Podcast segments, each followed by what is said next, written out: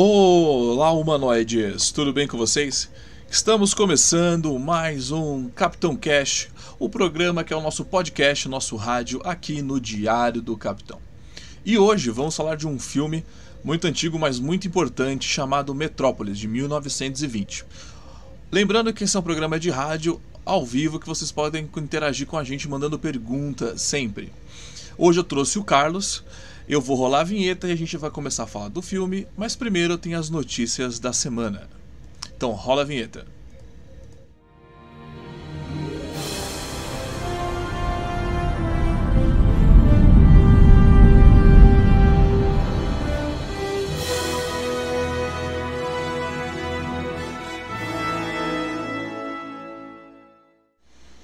Boa noite, senhoras e senhores. E boa noite, Carlos. Tudo bem com você, Carlos?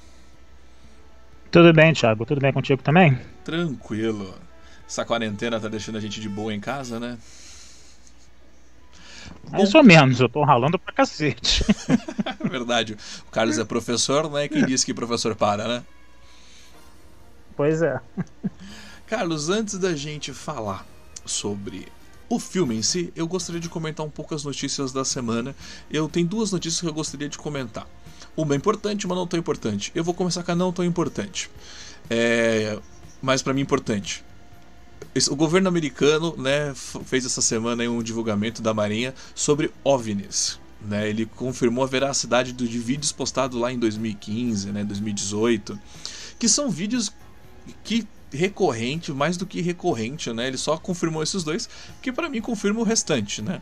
Não estou falando de alienígena, estou falando de OVNIs, né? Isso é uma coisa acho que talvez importante, né? Porque o governo americano decidiu formar aquela força espacial lá, que, que deram uma plagiada no logo de Star Trek, né?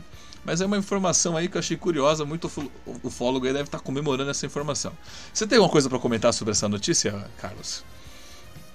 Cara, se eles descobrem. Se esses OVNIs são realmente de, de outro planeta, de outro lugar, cara, então eles também descobriram buraco de minhoca também, entendeu? Então eles descobriram um monte de coisa, porque, sabe, é aquele negócio. Uma coisa é um objeto luminoso anômalo, né? Uma coisa que um fenômeno que você está vendo no céu que não tem explicação, mas ele deve ter alguma explicação, né? Sim. Alguma explicação racional para aquilo. E outra coisa é você sair dizendo que qualquer coisa que tu tá vendo é disco voador, né? Lembrando sempre que a estrela mais próxima da, da, da, da, da Terra depois do Sol, um foguete demora 150 mil anos para chegar nela, né? Uma estrela que tá aqui do lado, entendeu? Então, sabe? A gente tem que ver essas notícias com certo cuidado, sabe? Sim, sim. É, exatamente. Mas agora a próxima notícia que tem a ver com o nosso. Você viu o que rolou sobre o Oscar hoje? Não, não. O que, que aconteceu? Vai Eles... ser só o Jojo Rabbit. Vai ser só a. Vai ser só a. Como é que é? A Vai ser, vai ser vai aquela ser o filme da Arlequina, entre... do Sonic Da Arlequina e do Sonic, né? E melhor, e melhor Oscar estrangeiro vai pra minha mãe uma peça 3, não é isso? É, isso mesmo. É, pois é. para evitar que aconteça exatamente isso que a gente falou, o, qual que vai, o que, que eles fizeram? Eles liberaram filmes que vão ser distribuídos. Todas as regras que eles têm, eles quebraram essas regras. Então, filme disponibilizado via internet, via screen, também vai poder competir do Oscar. O que, que você acha? Ah, eu acho legal, cara, porque é aquela coisa, né? Eu tenho amigos que são cinéfilos mais puristas que eles acham que o filme tem que passar no cinema. Eu concordo, eu acho que tem que passar no cinema sim, eu acho que a, a coisa de você é o cinema muito legal, coisa e tal, né? Mas tinha algumas resistências, né, ao streaming, né, no caso, né? Sim. E o que acontece? Eu, por exemplo, eu vi o irlandês no cinema, eu vi Dois Papas no cinema, fiquei chateado de não ter visto História de um Casamento no cinema, tive que ver no Netflix mesmo, né?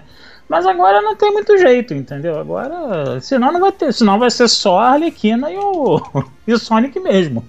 Exato. E, então eles abriram essa exceção para esse ano, né, pela, pela primeira vez, porque justamente senão não teria, né? Eu também concordo Exato. que assim, é, são estilos, né? O Oscar não é para premiar filmes do cinema, então é pro cinema. É, eu concordo, mas já que o mundo tá inteiro parado em casa, eu acho que tem que ter essa, essa mobilidade, senão não acontece o Oscar, né?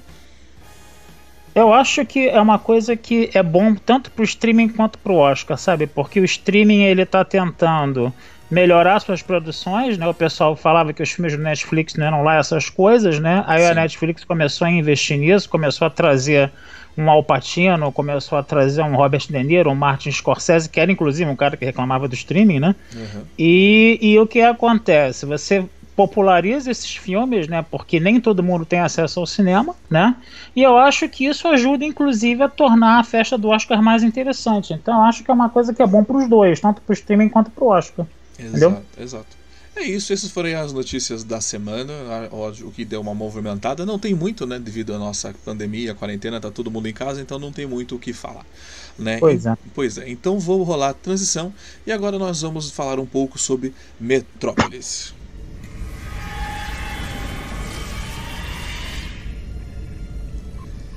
Bom, eu vou começar dando a minha opinião geral sobre o filme, né? Uma pessoa que uhum. nasceu em 1990, né, e assistindo o filme de 1927, né? Que eu vou te falar uma coisa, eu me surpreendi, Carlos. Eu achei que ia ter dificuldade em assistir esse filme, né? Por ser um filme muito antigo, tudo diferente, mas eu me peguei surpreso querendo saber o que vai acontecer no filme, inclusive ficando até meio assim, meu Deus, será que vai acontecer? Vai morrer? Não vai morrer? Eu me peguei surpreso, foi um filme que me entreteu. Apesar do, de ser duas horas e meia, né, o, todo o corte dele principal, é, eu dei uma pausa assim, parei, fui lá fazer um café, voltei para assistir, mas é um filme que, cara, me entreteu.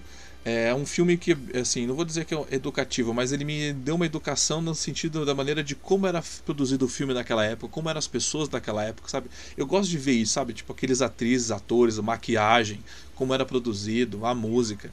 Então eu, eu, eu me surpreendeu, cara. Realmente eu gostei. É a minha dica. Eu queria, eu já tava para assistir esse filme há muito tempo. Na hora que eu assisti, eu falei, caraca, eu devia realmente ter assistido há, há muito mais tempo, né? Pode falar, cara, sua opinião geral também. Cara, você está falando com uma pessoa muito suspeita para falar desse filme, porque tinha uma época na minha vida que eu via esse filme quatro vezes por semana. Só para você ter uma ideia.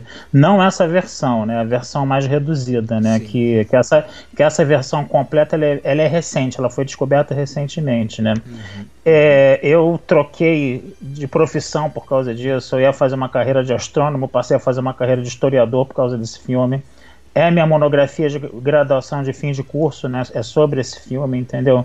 Então eu realmente, eu, quando eu vi, eu também fiquei muito impressionado, né? Com essa, com essa coisa, né? Com essa coisa toda que aparece no filme, né?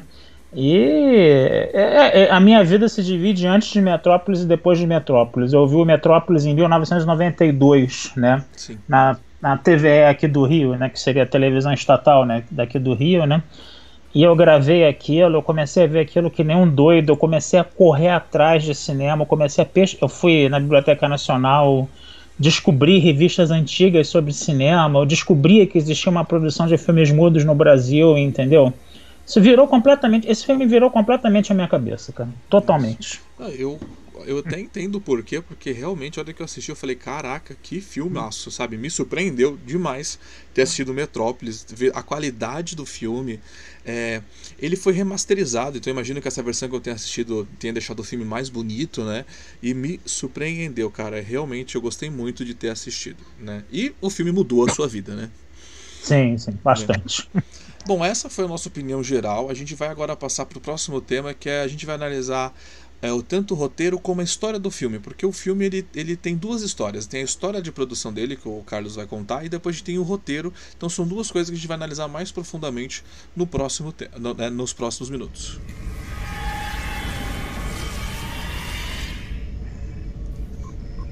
Carlos, a história do filme ela é uma história que me impressionou. Porque, ok, é um filme de 1927, a gente até conversou recentemente que a gente. Muita, a história do cinema a gente perdeu bastante né, do início, de como foi toda aquela coisa. E esse filme sofreu muito com isso, né? Sofreu. O que, que acontece? Vamos lá. Como é que esse filme. Qual foi a inspiração desse filme? Né? O, o diretor desse filme é um austríaco né, chamado Fritz Lang. Né? Ele, era, ele, é, ele era casado com uma roteirista chamada Thea von Harbour. Né? E em 1924 ele foi aos Estados Unidos né, para é, conversar com os produtores de cinema local. Né? E quando ele chegou a Nova York de navio, né, ele estava até num navio chamado SS Deutschland, ele se impressionou com a cidade, né, com a visão da cidade de Nova York. E aí ele levou essa ideia para a esposa dele, até a Von Harbour. Até a Von Harbour ela escreveu um romance, né, contando a história de Metrópolis. Esse romance ele foi lançado recentemente pela Aleph, né? Eu comprei ele no ano passado, né? Ele tá numa edição luxuosíssima, tá muito, muito bacana. Sem querer fazer merchan aqui, né? Mas já fazendo? É, mas já fazendo, mas Sim. já fazendo, porque a, o que acontece? A história que você tem no, no romance do filme é de, tem umas ligeiras diferenças com, com, a, com, o roteiro do filme, né? Sim. E ela fez o roteiro do filme e fez esse romance, né? Então o que acontece? O Fritz Lang e a von Harbour, né? Eles tinham conseguido, eles tinham feito é, um, dois filmes chamados Nibelungos Parte 1 e 2, né? Que falava sobre a lenda do Siegfried, coisa e tal, né? E era um filme que tinha dado uma bilheteria muito grande para a UFA, né? Que era a produtora que eles participavam. E aí o que, que vai acontecer? A UFA deu carta branca para eles fazerem a Metrópolis, né? Então eles fizeram uma produção que foi de, que teve mais ou menos, só para falar uns números rápidos, teve de 5 a 6 milhões de marcos de investimento naquela época, Estamos falando de 1925, 1926, né? E para você ter uma ideia, é um, teve um filme que teve quase 38 mil figurantes. Nossa Você imagina? Isso, isso é população de cidade de interior aqui no Brasil. Sim. Entendeu? Então, quer dizer, foi um negócio enorme. Então foi uma produção muito grandiosa, entendeu? Se gastou muito dinheiro nela, né? E ela ficou com duas horas e meia. Mas aí o que acontece? O filme ele estreou, ele foi produzido assim em 25, 26, né? E no dia 10 de janeiro de 27 ele estreou em Berlim, né? E aí o que aconteceu? A bilheteria não teve um retorno esperado, né? Sim. Então o que, que, que vai acontecer? Os, o filme começou a ser cortado e ser colocado em versões reduzidas, cada vez mais reduzidas. Isso acabou tornando a história desconexa, né? Uma coisa que é interessante da gente falar também é que naquela época, né, a Alemanha ela tinha saído, né, em 1923 ela teve uma crise inflacionária terrível, né? A gente tem que lembrar que em 1918 a Alemanha havia perdido a guerra, né? Foi imposto um tratado é, de, de paz, né? Muito é, que prejudicava demais a Alemanha, né? Sim. E a Alemanha tinha que pagar reparações de guerra, entendeu? Da ordem de 137 bilhões de libras esterlinas, bilhões naquela época, é. entendeu? Que foi uma coisa que a França impôs à Alemanha naquele momento, né? E a Alemanha só tinha o vale de um rio, que era o rio Ruhr, né, que era rico em carvão, como garantia para pagar isso. E os franceses ficavam, é, vamos dizer assim, tomando conta daquela, daquela região militarmente, né? Então eles só estavam esperando um pretexto, algum desentendimento entre algum operário alemão e algum soldado francês para quê? Para tomar aquele vale do Rio Ruhr. E tomaram. E a Alemanha não teve outra alternativa a começar a emitir dinheiro, porque ela ficou com a única fonte de riqueza dela, praticamente na época, nas mãos dos franceses. E aí, em 1923, você teve uma inflação violentíssima, mas violenta mesmo. Tipo assim, é, você ter que ir com um carrinho de. Literalmente, tá? Não estou falando em sentido figurado, não, tá? Com um carrinho de dinheiro para você comprar uma salsicha. Ou então você botar um selo, ou então um, um selo ele não tinha espaço para. Um, um, selo custava 6 milhões de marcos, para você ter uma ideia. Entendeu? Sim. Então, qualquer pessoa que tivesse um, um. Qualquer turista que tivesse um punhadinho de dólares tinha uma vida de rei. Quando você entrava num bar para tomar uma cerveja, você não pedia uma cerveja só, você pedia seis de uma vez, porque entre uma, uma que você bebesse e outra já ficava mais caro. Era uma hiperinflação violentíssima, né? E a Alemanha saiu dessa hiperinflação violentíssima, né, com um plano econômico meio maroto lá, né, uhum. e com uma ajuda americana que foi o Plano Davis, que, de dinheiro em 1924. Essa ajuda americana fez o quê? Acabou submetendo a, a, o cinema alemão às produções americanas. Sim. E aí o que acontece? Tanto a Paramount quanto a Metro Goldwyn Mayer quanto a, quanto a UFA fizeram um, um, um pool chamado Para UFAMET. E aí o que acontecia? A UFA dava cinemas, filmes alemães para os Estados Unidos e os Estados Unidos passavam filmes americanos para a Alemanha. Só que os, os, filmes americanos não podiam ser editados. Já os filmes alemães podiam ser editados à vontade. Ah, né? então foi aí que começou os cortes. Aí, quer dizer, os cortes já começaram na Alemanha, mas nos Estados Unidos, por exemplo, teve um camarada lá que o filme tinha 17 rolos, ele cortou 7 rolos. É, ele simplesmente mutilou o filme, né? É, foi uma, é, teve uma mutilada muito grave, entendeu? E aí ele tirou alguns. Algumas coisas eram para encurtar o filme mesmo, e outras eram mais por questões morais. Sim. Por exemplo, eu não sei se você percebeu que tem uma cena que mostra um prostíbulo, né? Que Yoshiwara, né? Uhum. Toda aquela cena foi tirada, toda aquela cena foi cortada, por exemplo. Todas as cenas que insinuavam as lutas né, do patrão da cidade, do cientista Sim. por aquela mulher antiga, foram cortadas também. Entendeu?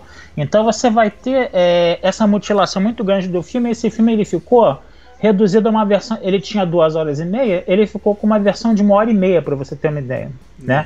E aí a história ficou muito desconexa, né? Sim. Agora, o grande, a grande coisa desse filme é o seguinte: mesmo ele tendo sido totalmente mutilado, ele sobreviveu, a importância dele sobreviveu até hoje porque ele realmente entendeu a toda aquela ficção científica, toda aquela questão distópica, né? É uma das primeiras ficções científicas distópicas que a gente vê já em 1927 ali, né? É, e aí o que, que vai acontecer? é, esse filme ele sobreviveu esses anos todinhos, né?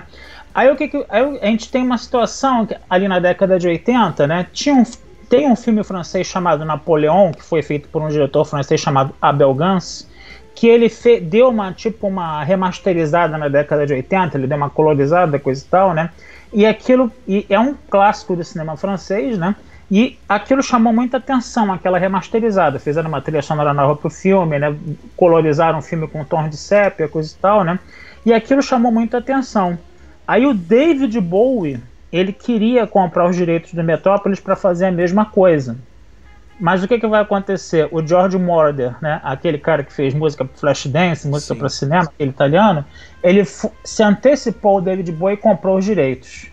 E aí o que, que acontece? Eles fizeram uma pesquisa né, em, em acho que 87 cinematecas no mundo inteiro. Eles foram encontrar pedaços inéditos do Metrópolis até na Cinemateca de Canberra, na Austrália. Para você ver como. E teve muitas coisas que se perderam. Aí, em 1984, foi lançada uma versão colorizada do Metrópolis, né? com trilha sonora de rock and roll, né? Você tinha lá Bonnie Tyler, você tinha lá o Fred Mercury, você tinha o John Anderson, né? Lembrando sempre que Radio Gaga não faz parte dessa trilha, né? Apesar de todo o videoclipe do, do Radio Gaga ter só imagens do Metrópolis, né? A música que o Fred Mercury canta nessa trilha do Metrópolis é chamada Love Kills, né? E aí você tinha essa versão de 84. Com o tempo, a Cinemateca de Munique foi encontrando outros pedaços. E aí em 2001, 2002, você tinha 75% do filme e o resto explicado por intertítulos. Mas na Argentina, né, teve um exibidor romeno, me esqueci o nome dele agora, na, na, década de 20, que ele recebeu essa cópia do filme, exibiu. Pelo contrato, ele teria que destruir a cópia, mas ele não destruiu. Uhum. Então ele mostrou essa cópia na Argentina em 1928, se eu não me engano, completa. Depois ela foi exibida no Uruguai, foi exibida na Argentina em 1959 de novo. E aí depois, né, ele não teve dinheiro para manter essa cópia, né? E aí ele depositou isso na, na Cinemateca lá da Argentina que pertenceu ao governo. Um pesquisador argentino foi atrás disso. Só que os caras não liberavam, entendeu? A uhum. cópia para ele de jeito nenhum. E essa cópia ficou 20 anos, entendeu? Guardada sem ninguém saber, e ele tentando e ele tentando liberar essa cópia. E aí, muito engraçado aqui no artigo que ele escreve isso, ele fala: foi fulano, Beltrano e Ciclano dava nome e sobrenome que não me liberou para mim, entendeu? E aí em 2008 essa cópia finalmente foi liberada. Sim. Eu me lembro, né, quando passou, acho que isso passou no jornal da SBT na época, né? Que aí ele mostrou, né, aqueles alemães todinhos lá da Cinemateca descobriram uma cópia quase completa do Metrópolis em Buenos Aires, né? Aí aparecia na reportagem aquele monte de alemão da Cinemateca de Munique rindo de orelha a orelha, cara. É. De uma vez que eu vi os alemães rindo desse jeito foi no 7x1, cara. Sim, eu, eu, eu, acho isso que é, é o, legal, né? Essa é, recuperação do filme, né? Porque querendo ou não, esses rolos, é, até hoje, né? Rolo, é, é, uma coisa muito frágil, né? A gente vê que a gente no Brasil perdeu muita Sim. coisa. E, meu, consegui achar de fato, depois do filme de 1927, em 2001, consegui achar o filme quase que completo, né? E restaurar, e finalmente, né? Porque o mundo já estava digital, né? Agora nunca mais se perde, né? Isso agora vira eterno é. nesse filme, né? Você... Só uma coisinha. Só uma coisinha. Só pra, só pra terminar essa história rapidinho. Ah, tá. Aí em 2000, aí, é, a primeira vez que essa versão completa, né? Foi passada, praticamente completa, que só estão faltando duas cenas, só duas sequências bem curtinhas, né? Foi em Frankfurt, né? É, e a segunda vez que passou esse filme foi aqui no Teatro Municipal aqui do Rio de Janeiro, cara. Nossa. Entendeu? Cara, eu peguei. Eu, eu, quando eu soube disso, maluco, eu comprei a fila A1 do Teatro Municipal, pra você ter uma ideia. Eu tava sentado na primeira cadeira, tinha um balcão na minha frente, de repente apareceu um cara cabeludo e começou a dar tchau pra plateia, era o maestro, maluco, da USB, cara. Caraca. Eu, eu, podia dar um tapa na cabeça dele se eu quisesse. que show. Foi muito, foi muito maneiro, cara. E... Foi muito e a pergunta que eu tenho para falar, essa versão é, que tá com, é de rock, ela foi colorida ou não? Ela é colorizada. Ela é tá? colorizada, tipo, né? É colorizada. É, é, tipo assim, você, você coloriza em tom de sépia, entendeu? Sim. Você não bota. Você não coloriza a. a menina tá com vestido azul, aí a, a, o, o, o rosto tem tem carne, o cabelo é cor de carne, o cabelo é cor. Não. Bota tudo num tom só. Toda, toda imagem num tom só. Ou avermelhado, ou azulado, entendeu? Foi tá. assim em tom de sépia que ele colocou. Entendi. E, a, e, a, e, você assistiu essa versão, com certeza, né? O que, que você acha dessa versão de rock com a trilha sonora original? A versão de rock foi o primeiro contato que eu tive com o filme, entendeu? Uhum. Então, tipo assim, eu, eu, eu tenho muito carinho por essa versão até hoje, entendeu? Eu tenho essa versão é a versão que eu passo na escola para os meus alunos, entendeu? Eu é uma versão mais compacta, inclusive, cabe até mais, melhor nas aulas, né? É, e, e, e, tem no YouTube também, tá? Sim. Assim como essa versão mais completa. Então, também. uma coisa que a gente pode falar para o telespectador que está escutando a gente é que a gente pode. Tem as duas opções, a gente pode deixar, inclusive, até as duas opções para eles aqui embaixo, para eles terem a liberdade de escolher, né? Então, assim, não vai não vai prejudicar nada eles assistirem então a versão de rock, né? Porque eu já fui direto para de duas horas e pouco, né? Duas horas e meia. Eu gostei do filme, mas acho que tem muita gente que acaba não tendo esse mesmo ritmo, né? Então talvez a versão de rock colorizada talvez fique mais fácil para eles terem esse contato, né? É, a versão de rock ela tem umas ligeiras modificações no roteiro do filme, tá? Porque eles não tinham. Eles colocaram a coisa mais próxima possível da concepção original do filme, mas teve algumas coisas que eles inverteram completamente. Tá. O que, que eu tô querendo dizer? Quando o, o patrão. Ainda tem, a gente ainda vai contar ainda o plot do filme, né? Mas quando o patrão, por exemplo, ele instiga os trabalhadores a fazer revolta, no, né? você percebe que quando os, os trabalhadores estão fazendo revolta nesse filme, né? O patrão fala pro capataz: deixa eles se revoltarem para eu ter motivo de reprimi-los com violência. Isso é a versão original do filme. Sim. Na versão do George Moda, ele já fala justamente o contrário. Evita que eles façam um ataque, coisa e tal. Ah, entendeu? Tá. Por causa dessas dessas desconexões da história que em 84 você ainda não tinha acesso a tudo, né? Boa, legal. Então, já que a gente comentou isso na nossa opinião geral, a gente contou um pouco da história do filme, vamos agora entrar dentro do filme e contar um pouco da história, o que, que esse filme contou pra gente. Vamos analisar um pouco mais agora o, o roteiro do filme.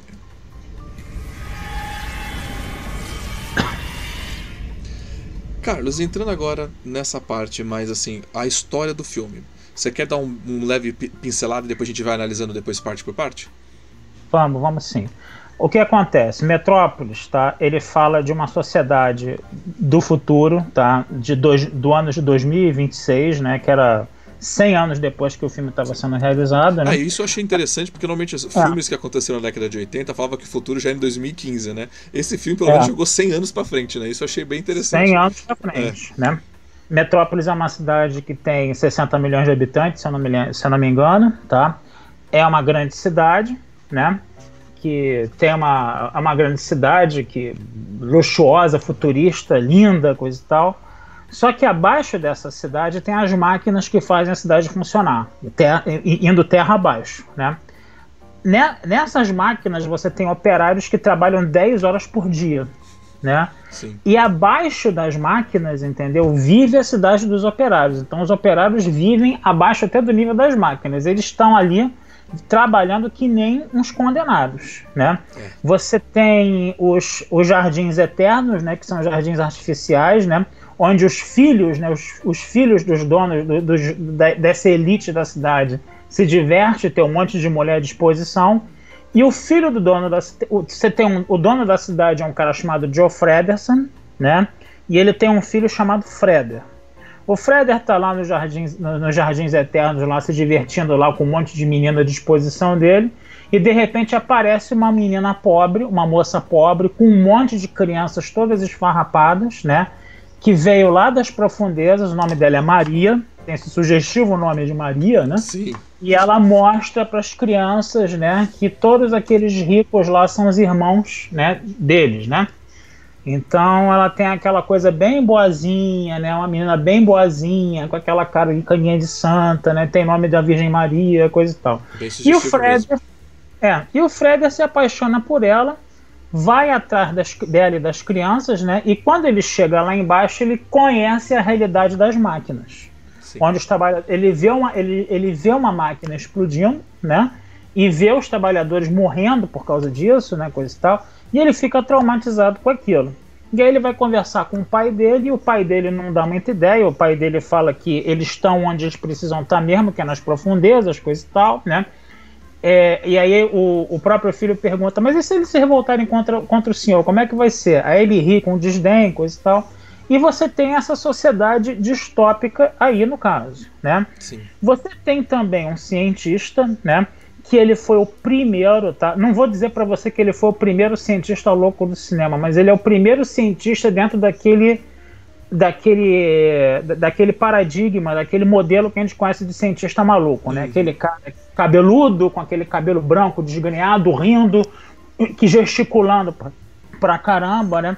Um doutor Emmett Brown, né? De Volta pro Futuro da Vida, né? Ele foi o primeiro modelo disso, né? O, o, o Hot Wang, né? Que é o, que é o cientista de Metrópolis. E o que acontece? O Hot Wang ele era apaixonado por uma mulher chamada Hel.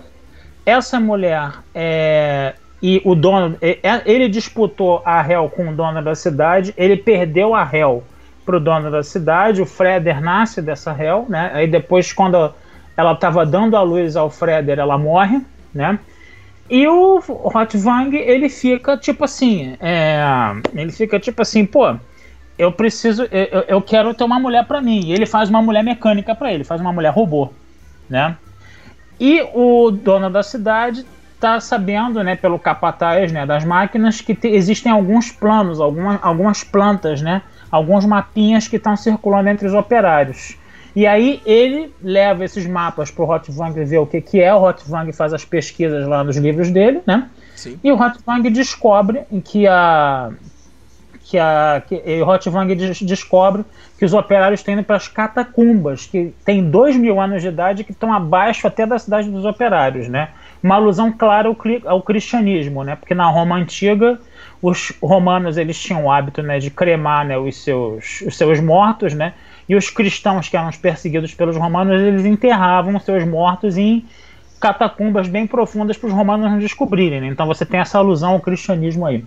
E aí ele, o Rotvang e o, o Fredersen descem, vem que a Maria está lá dizendo né, que os operários têm que esperar um mediador né, para acabar né, com essa exploração né, do, do, do, do capital sobre eles. Né? E aí o cienti e aí o, o, o Fredersen vendo que a Maria é uma líder operária, né? O Fredersen chega pro Rotvang e fala assim: pega o robô e dá a forma, tá? Da, a, dá a forma dessa moça para o robô para eu poder manipular os operários. Né? E aí o que acontece? A robô começa a manipular os operários, né? a robô começa. A robô, ao invés de ser uma, uma criatura angelical, boazinha, que, que, que quer a paz entre o patrão e os operários, ela instiga a violência entre os, entre, entre os operários para que eles se revoltem contra o patrão. Sim. E ao mesmo tempo ela é uma mulher que fica seduzindo os homens também, entendeu? Então os homens se matam por causa dela, matam uns aos outros, coisa e tal. É, é, ela é o capeta encarnado, né? Ela é o mal encarnado. E ela vai estimular a revolta, né? Dos trabalhadores contra, é, contra o patrão. E o patrão quer que os trabalhadores se revoltem para ele ter argumentos para quê? Para ele poder né, agir de violência contra os é, operários. Só que quando os operários destroem as máquinas na revolta, eles acabam inundando a cidade deles, né? E aí a Maria mesmo, né, e o Freder vão salvar as crianças, né, dessa, tô dando spoiler direto, tá? Vão, vão, vão, vamos, é o resumo do filme mesmo, pode ir. Vão, é, vão, vão salvar as crianças no caso, né? E aí os operários depois eles pensam, quando eles souberam que a cidade foi inundada, eles pensam, né, que a que as crianças morreram, né? E aí eles começam a botar a culpa, né, na, na Maria, né? Que, que, que, que, era, que era o robô que, que estimulou eles a se revoltarem. E aí eles vão correr, né? Vão pegar a Maria, vão tratá-la como uma bruxa, vão queimar ela, né? Como se fazia na Idade Média, né? Só que num primeiro momento eles pensam que foi. Eles, se deparam com a Maria boazinha, né? E correm atrás da Maria boazinha. Mas o problema é que tá, é, a Maria, é, vamos dizer assim, a Maria robô, ela tá no, na zona, né? De é numa festa ali, né? Minha bagunça, né? Em, em Oshiwara, que é a zona do prostíbulo de Metrópolis, né? Ela, ela tá com aquela elite lá, voltando, saindo de Oshiwara, fica aquela, aí aquelas duas multidões se cruzam, eles pegam e queimam, né? O robô, o, o robô por engano, né? É, aí eles queimam o robô por engano enquanto que a Maria acaba sendo perseguida pelo cientista, né? O cientista está lá meio zureta das ideias, eu não vou entrar em detalhes aqui, né? Porque a história é, é muito densa, né? Mas o cientista está meio zureta das ideias lá, ele pensa que, que a Maria é a Hel, né? E ele corre atrás da Hel, ela sobe numa catedral, né? Ele persegue, o Freder vai lá salvar. Aí na briga entre o cientista e o Freder, o cientista acaba caindo do alto da catedral, morre. E no final, o que, que acontece? No final, você tem os operários, né, chegando na catedral, você tem o capataz, você tem o dono da cidade, né, que também está ali vendo tudo, né? E aí você vê o capataz, o dono da cidade ali um olhando para o outro, né, se estranhando pra caramba.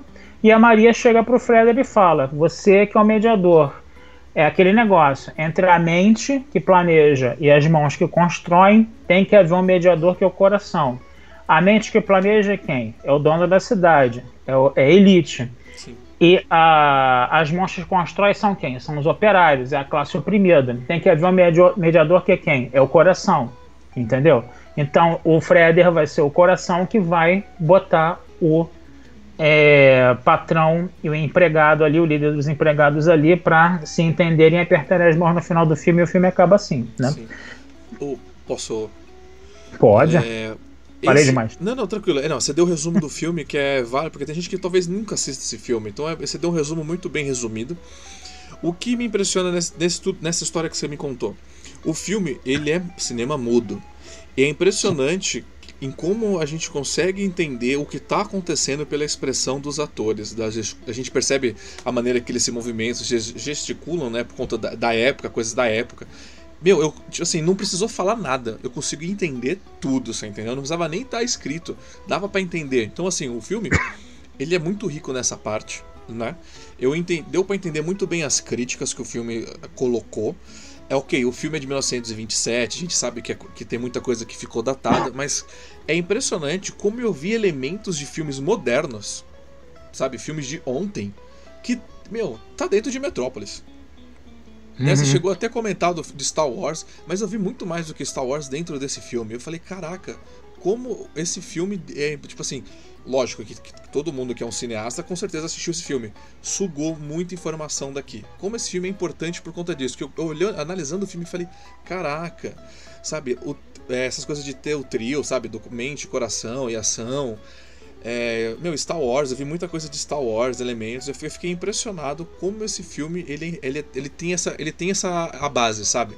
Nossa, é daí que veio isso, é daí que veio aquilo. Fiquei impressionado, Carlos, com, com essa riqueza. Sim, sim. O que acontece. O Metrópolis influenciou demais o cinema, cara. Demais. Você não tem nem ideia. Teve técnicas de, de, de efeitos especiais que foram criadas para fazer o Metrópolis que o cinema americano usou depois. Sim. Para você. Por exemplo, você tem o processo Schuften. Se você tinha o Eugen Schuften, né, que era um, o cara responsável pelos efeitos especiais, por exemplo, aquela cena em que explode a máquina e a máquina vira aquele deus eh, pagão, o Moloch, né? Sim. E você vê os operários subindo, né, para serem consumidos pela máquina. O Moloch era uma, como é que fala? Era uma maquetezinha. Sim. Né? Aí o que acontecia? Você filmava a maquete, na, na, a, a, maquete ela ficava de frente para um espelho, tá? Aí você ficava a imagem da maquete. No lugar onde as pessoas deveriam andar, você, o espelho era transparente. E aí, atrás daquele buraquinho, os caras estavam subindo numa escada lá no fundo do estúdio. Entendeu? Sim. Então você fazia o quê? Você posicionava a câmera para filmar a imagem na maquete no espelho e o buraquinho, aí eles botavam lá, a, eles focalizavam o buraquinho mais ou menos, onde estavam as pessoas subindo a escada no final do tudo e filmavam tudo. Então parecia que ele estava subindo, né? Na, na, na, imagem do Moloch mesmo. O Hitchcock usou essa técnica, Schuften, para você ter uma ideia. Essa técnica ela foi criada para esse filme, Entendi. entendeu? E foi muito usada no cinema americano. O, o C3, você falando de Guerra nas Estrelas, o C3PO é influência, entendeu? Direta do robô do, da, da, robô do Metrópolis. O George Lucas tem isso gravado, filmado, entendeu? Não, não me contaram, eu vi ele falando, né? Tem, tem vídeo no YouTube que mostra isso. Ele falou que inspirou o C3PO claramente, entendeu? Em, em no, na robô do Metrópolis. Sim. Aquele cara que fez os primeiros croquis de Guerra nas Estrelas, né? Aqueles, aquelas primeiras ilustrações, acho que era Laudus Cadsden, né? Não me lembro o nome dele agora. O cara que fez os primeiros desenhos, assim, que começou a dar forma. Tem uma imagem que é sensacional, que, pô, é, é, são dois ícones misturados ali, né? Quando ele vai dar a primeira imagem para o C3PO, vai fazer os primeiros desenhos do C3PO, do R2D2, né? Primeiro, um dos primeiros desenhos do C3PO, cara, é, a, é, um robô com a cabeça do C3PO e o corpo da Robotrix da Metrópolis. É um C3PO, desculpa falar assim, mas é um C3PO com vulva, entendeu? Sim. Sabe? É um C3PO com corpo feminino, com corpo feminino no robô do Metrópolis, entendeu? Então você Sim. fica assim, caramba, né? É, é, era isso mesmo. E uma das grandes influências também do Metrópolis, né? Não preciso nem dizer, né? Acho que todo mundo conhece, Blade Runner, né? É. Blade Runner você tem, inclusive, algumas tomadas da Metrópolis que foram usadas, entendeu? Para fazer algumas tomadas do Blade Runner, por exemplo. Então, sabe, aquela sala do Decker, por exemplo, né? Que, que na hora que ele vai entrevistar, na hora que o, na hora que o Decker vai entrevistar aquela robô que a San Yong, Yong fazia, né, que ele tá lá na, na Tyro Corporation, lá na, no Sim. escritório do Tyro, né, que desce aquela, aquele vidro fumê, assim, que você vê aquela, aquela panorâmica da sala e você vê aquele vidro fumê descendo, assim, para para diminuir a iluminação da sala. No Metrópolis tem a panorâmica do Joe Fred, assim, da sala do Joe Fred, ele fechou numa cortina. É, sabe, é, é, é, tem muita influência mesmo. Metrópolis influenciou muita coisa. É, e uma, assim, eu nunca tinha sido Batman, Metrópolis, foi a primeira. Batman do Tim Burton, tá? Não, Desculpa, é, Batman não, do Tim Burton, né? É, Fala. é, eu, eu não tinha, eu nunca, eu sei, eu assisti, eu conheço o trailer do Fred Mercury, né? De repente, uhum. quando eu fui assistir esse filme, eu falei, caraca, olha, né, por que eu demorei tanto para ver da onde o Fred Mercury tirou aquele clipe, você entendeu? Uhum. Faz sentido porque ele fica mexendo naquele relógio, entendeu? Eu falei, nossa, é dessa, é dessa cena desse filme. É fantástico. Agora pode, pode falar do, do Batman. O Batman do Tim Burton também foi influenciado, né? Você falou, eh, foi influenciado pelo Metrópolis, né? Aquela coisa bem sombria, bem expressionista, né? De, de claro e escuro, né? É, você falou da máquina do relógio, né? Essa máquina ela mostra, né? Eu me, me lembrei agora de um historiador inglês chamado aqui Thompson, esse historiador ele foi um cara que era das classes mais populares, ele era da classe operária inglesa, ele conseguiu estudar e virou historiador, né? Uhum. E ele escreveu um artigo chamado Tempo, Disciplinas de Trabalho e Capitalismo Industrial. Ele falava o seguinte, que com o desenvolvimento do capitalismo e da industrialização, a noção de tempo do ser humano mudou. Sim. Antes né, da industrialização, como é que o ser humano via a passagem do tempo? Via com o nascer do sol, o, o, o ciclo dos dias e das noites, né? O cantar dos passarinhos, essa coisa, estava uma coisa muito mais ligada à natureza. A partir do momento em que você começa a segmentar o tempo, né, com horas de trabalho, esse negócio todo, a gente começa a virar o quê? Escravo do relógio. E quer metáfora mais perfeita do que uma máquina que é um relógio que você tem que ficar lá mexendo toda hora nela, coisa e é, tal. E é, que, é, você ser escravo do relógio mesmo. Sim, né? aquela hora que ele grita lá, que, que nunca dá 10 horas, cara, aquilo foi fantástico. Assim, o filme realmente mexe, mexe muito. Aquilo é mais profundo ainda. A gente tem que conversar sobre isso, sobre isso aí depois. tá. Né, então, é, vamos lá. Agora vamos agora pegar exatamente. Vamos entrar nessa discussão. Você quer começar com essa discussão ou você quer entrar em uma outra primeiro? Que eu queria falar assim. Eu até falar qual foi o reflexo desse filme na época, por exemplo. O reflexo, bom, como eu falei para você, o reflexo desse filme na época ele não ficou muito, ele assim como vários filmes, né, que depois viraram cult, né, ele não chamou muito atenção na época, né? Sim. Tanto que essa coisa de ter que mutilar o filme, né, para ele ficar mais curto, foi até para ele ficar mais aceitável, né? no mercado. Ele foi ganhando essa, essa coisa de cult depois, né? Uhum. É aquela coisa, de repente a pessoa via um trecho do filme, como você viu no videoclipe lá do Rei Gaga, né? De onde veio essa imagem, coisa e tal, né? E aí o filme ele foi ficando, ele foi ficando popular, né? Com o passar das décadas por causa das, das imagens, né? Que ele tinha, né? De, de, dessa sociedade distópica, dessa dessa cidade ornamentada, de você usar os efeitos especiais naquela época, né, desse uso de efeitos especiais, aquela imagem da cidade que é sensacional, aqueles carrinhos que você vê andando, aqueles trenzinhos, aqueles aviões, era tudo puxado na cordinha, Sim. meu amigo. Era tudo puxado na cordinha, entendeu? Que eles faziam. Eu, eu, eu, tenho fotos disso, dos caras lá montando os carrinhos, colocando, entendeu? Na, na, na, cidade, entendeu? Então, quer dizer, é um filme que tem uma materialidade visual muito forte, né?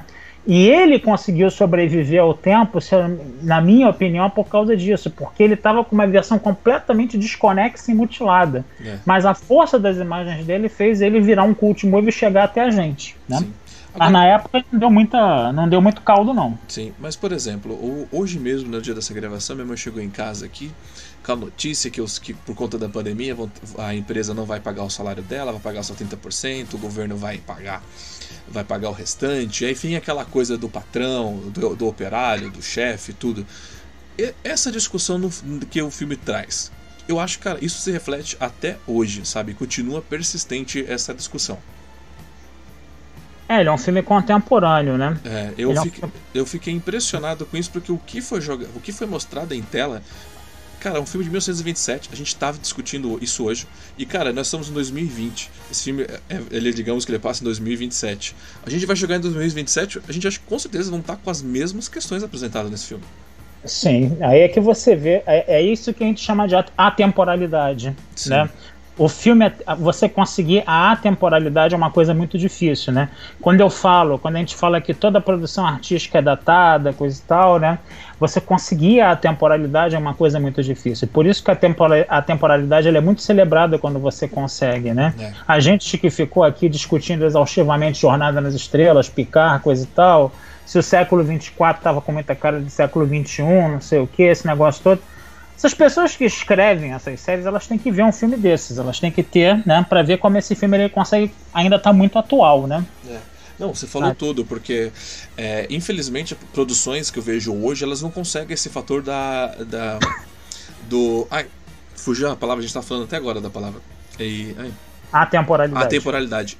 As produções de hoje, eu olho elas, eu falo, meu, isso não, isso não vai ser atemporal. Isso vai ficar datado mais do que esses filmes antigos. Pois a, é. gente, a gente questiona muito que, ah, porque o filme ficou datado pelo fato de, de como ele foi produzido, né, efeitos especiais, maquiagem. Hoje, eu vejo que o grande problema ele está datado pelo roteiro, né, e eu acho que isso é muito sim, pior, né, porque eu assisti Metrópolis, sim. eu vi Metrópolis e, cara, eu não me incomodou nem um pouco, por exemplo, é, tipo, como foi gravado, efeitos especiais, não, eu assisti tranquilo, o roteiro, meu, foi, o que me segurou foi o roteiro. Sim, sim. Ele tem um roteiro. Ele tem um roteiro muito forte, cara. É. Muito, muito bem desenvolvido. Eu sou formado em administração, para quem não sabe, porque muita gente sabe, acha que eu não faço nada da vida, né? Acho que eu sou uma vida boa, que eu me visto super-homem o dia inteiro. Mas assim, eu me formei em administração, trabalhei e a. E eu, cara, eu acho que isso era um filme que devia ter sido mostrado na faculdade, sabe? Devia ter sido estudado na faculdade. Porque, querendo ou não, isso é, eu me peguei muitas vezes na faculdade discutindo exatamente isso o meio, é. o meio termo, sabe? É, o meio termo entre o, o patrão, você entendeu? O, o, meio termo do, do funcionário, sabe? Do capataz, quem ele vai me, me, é, intermediar, porque muita gente não quer ser dono de nada, muita gente só quer levantar e trabalhar, isso não, isso não tem nenhum problema. Tem gente que quer ser dono da coisa, mas tem que respeitar, né? Digamos, quem está trabalhando para ele, que é aquilo, né? Da mente, da mão, do coração. Cara, e eu achei isso, é, essa metáfora, achei linda, vou ser bem sincero, né? Do, da mente, do coração. Cara, perfeito, perfeito.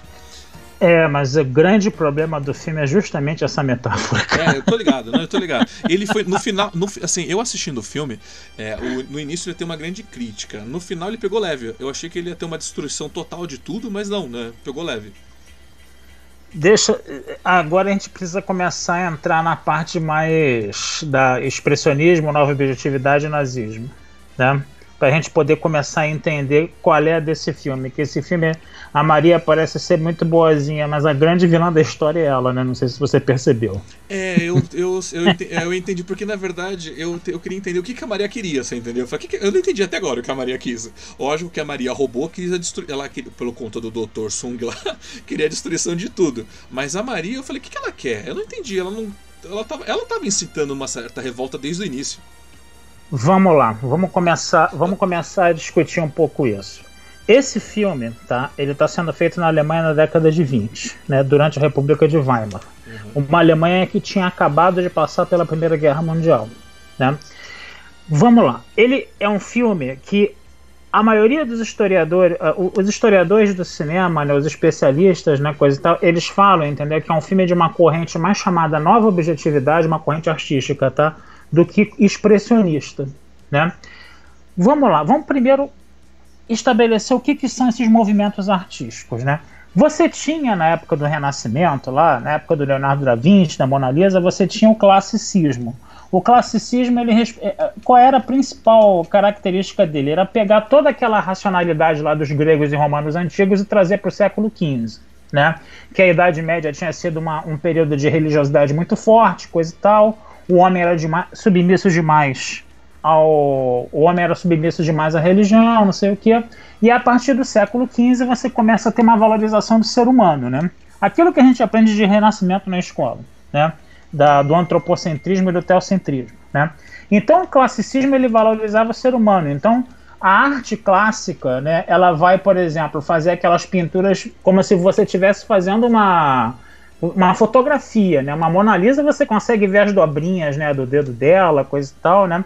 E aí você só está fazendo o quê? Você só está reproduzindo o que você está vendo na realidade, no mundo que você está vendo. Né? Sim. A partir do século XIX, esse tipo de. Você vai ter depois o barroco, desculpa, tá? O barroco é o quê? É esse homem clássico, racional, que está reproduzindo a natureza, está valorizando o homem, que quer também a salvação da alma dele. Então ele fica em conflito, porque quando ele está valorizando demais o racionalismo, quando ele está valorizando demais o ser humano, ele está achando que está com uma postura arrogante perante Deus.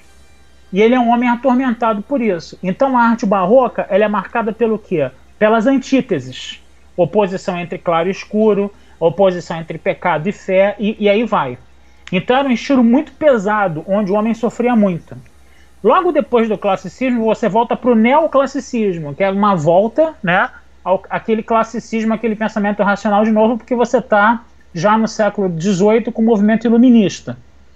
E depois você vai ter, depois do, do neoclassicismo, você vai chegar ao romantismo, né, onde o homem está sendo está expressando cada vez mais os seus sentimentos e ele está carregado de um nacionalismo muito forte, porque está começando a ter as revoluções liberais na Europa os reis estão sendo derrubados, os reis que eram tiranos estão sendo derrubados, né? E o, seu, e o país está sendo libertado. Então você tem um sentimento de amor ao país muito grande. E depois do, do romantismo, você vai começar a ter é, movimentos artísticos que começam a se preocupar com o quê? Com o subjetivo. Ao invés de você mostrar a, a, a natureza de forma objetiva, como os, os pintores clássicos faziam, um Leonardo da Vinci pintando a sua Mona Lisa lá, aqueles pintores lá, o Rafael, Michelangelo, né, que você via que eram formas humanas perfeitas, coisa e tal. Agora não, você não está mais retratando a realidade que você vê, você está retratando aquilo que você sente. Deixa de ser objetivo para ser o quê? Subjetivo. Então você tem, por exemplo, um quadro do Eduardo Munch, que todo mundo conhece, o Grito. Estou até olhando para ele aqui agora que eu tenho uma de geladeira dele. Aí você tem um bonequinho gritando, né? Você tem um bonequinho gritando, e se você perceber, a paisagem está toda distorcida em volta dele. Que com cores muito vibrantes, muito fortes, uma coisa completamente irreal. Mas ele, o que, que é aquela paisagem distorcida? É a forma como ele está vendo o mundo pelo desespero dele no ato dele de gritar. Ele deve estar tá gritando porque ele está desesperado com alguma coisa, e a realidade à volta dele fica distorcida. Entendeu? Então o que, que acontece? Num primeiro momento, você tem um movimento impressionista, onde o cara faz só uma impressão da realidade. Se você pegar um quadro do Renoir, do Monet, né? Você vê que você vê aquela, aquele monte de rabisco, mas você percebe que tem uma pontezinha ali, né? Você percebe que tem que você percebe que ele faz umas pinceladas que está reproduzindo o movimento da água, mas aquilo é uma impressão, é como se você estivesse vendo uma pintura embaçada. Não sei se você já viu esses quadros, Sim. né? E aí depois você vai ter, entendeu? Depois do impressionismo, que, que é só uma impressão que o artista tem da natureza, você tem expressionismo, onde o expressionismo o cara tá o quê? Tá expressando os seus sentimentos interiores da forma mais pronunciada possível, né? Então esse movimento expressionista, o que, que ele está buscando? Ele está buscando um novo homem que tem a sua componente espiritual, entendeu? Tentando ser renovada. Ele está, entendeu? Querendo mostrar os estados interiores, interiores do artista. Ele está externando esses sentimentos, né? E aí o que acontece? É, toda essa arte do final do, do século XIX, da virada do XIX para o XX, vai ser esses movimentos mais subjetivistas, mais que estão buscando mais o íntimo da alma da pessoa. Você tem um Picasso, por exemplo, que desenha aquele monte de coisa lá, tudo, tudo torta, deformada. Aquilo é uma expressão de sentimento interior do artista. Por isso que aí as pessoas falam, ah, que coisa feia, não sei o que, coisa e tal. Mas aquilo ali, ele tá. Eu prefiro aquele quadro clássico lá, uma Mona Lisa bonitinha, coisa e tal. E por que isso daí para mim é tudo rabisco, coisa e tal. Mas aqueles rabiscos estão mostrando o sentimento interior, entendeu? Do artista, entendeu? Como ele está mudando a forma como ele vê o mundo. E isso não se manifestou somente na pintura, entendeu? Isso se manifestou na poesia, isso se manifestou no teatro, isso se manifestou no cinema. No teatro, por exemplo, o teatro expressionista alemão, por exemplo, tinha um estilo chamado Schrei. Schrei, em alemão, é gritar, que era um estilo de interpretação, entendeu? Onde o cara gritava, onde o cara usava uma maquiagem pesada, tinha gestos altamente nervosos, poligonais, entendeu? Uhum. Como você vê no Metrópolis. Sim, na hora que a Maria na hora que a Maria tá fugindo do cientista na catacumba, na hora que o cientista tá lá mexendo nas máquinas para pro robô virar Maria, Sim. na hora que a Maria tá fugindo do, do, do, dos, dos elevadores que caem na cidade, que ela fica gritando. Então, esse estilo de interpretação, ele é expressionista. É. Entendeu? Só que o grande detalhe é o seguinte, é, você, tinha, você tinha também, por exemplo, em 1905 surgiu um movimento nas artes plásticas chamado de Brücke, que era a ponte.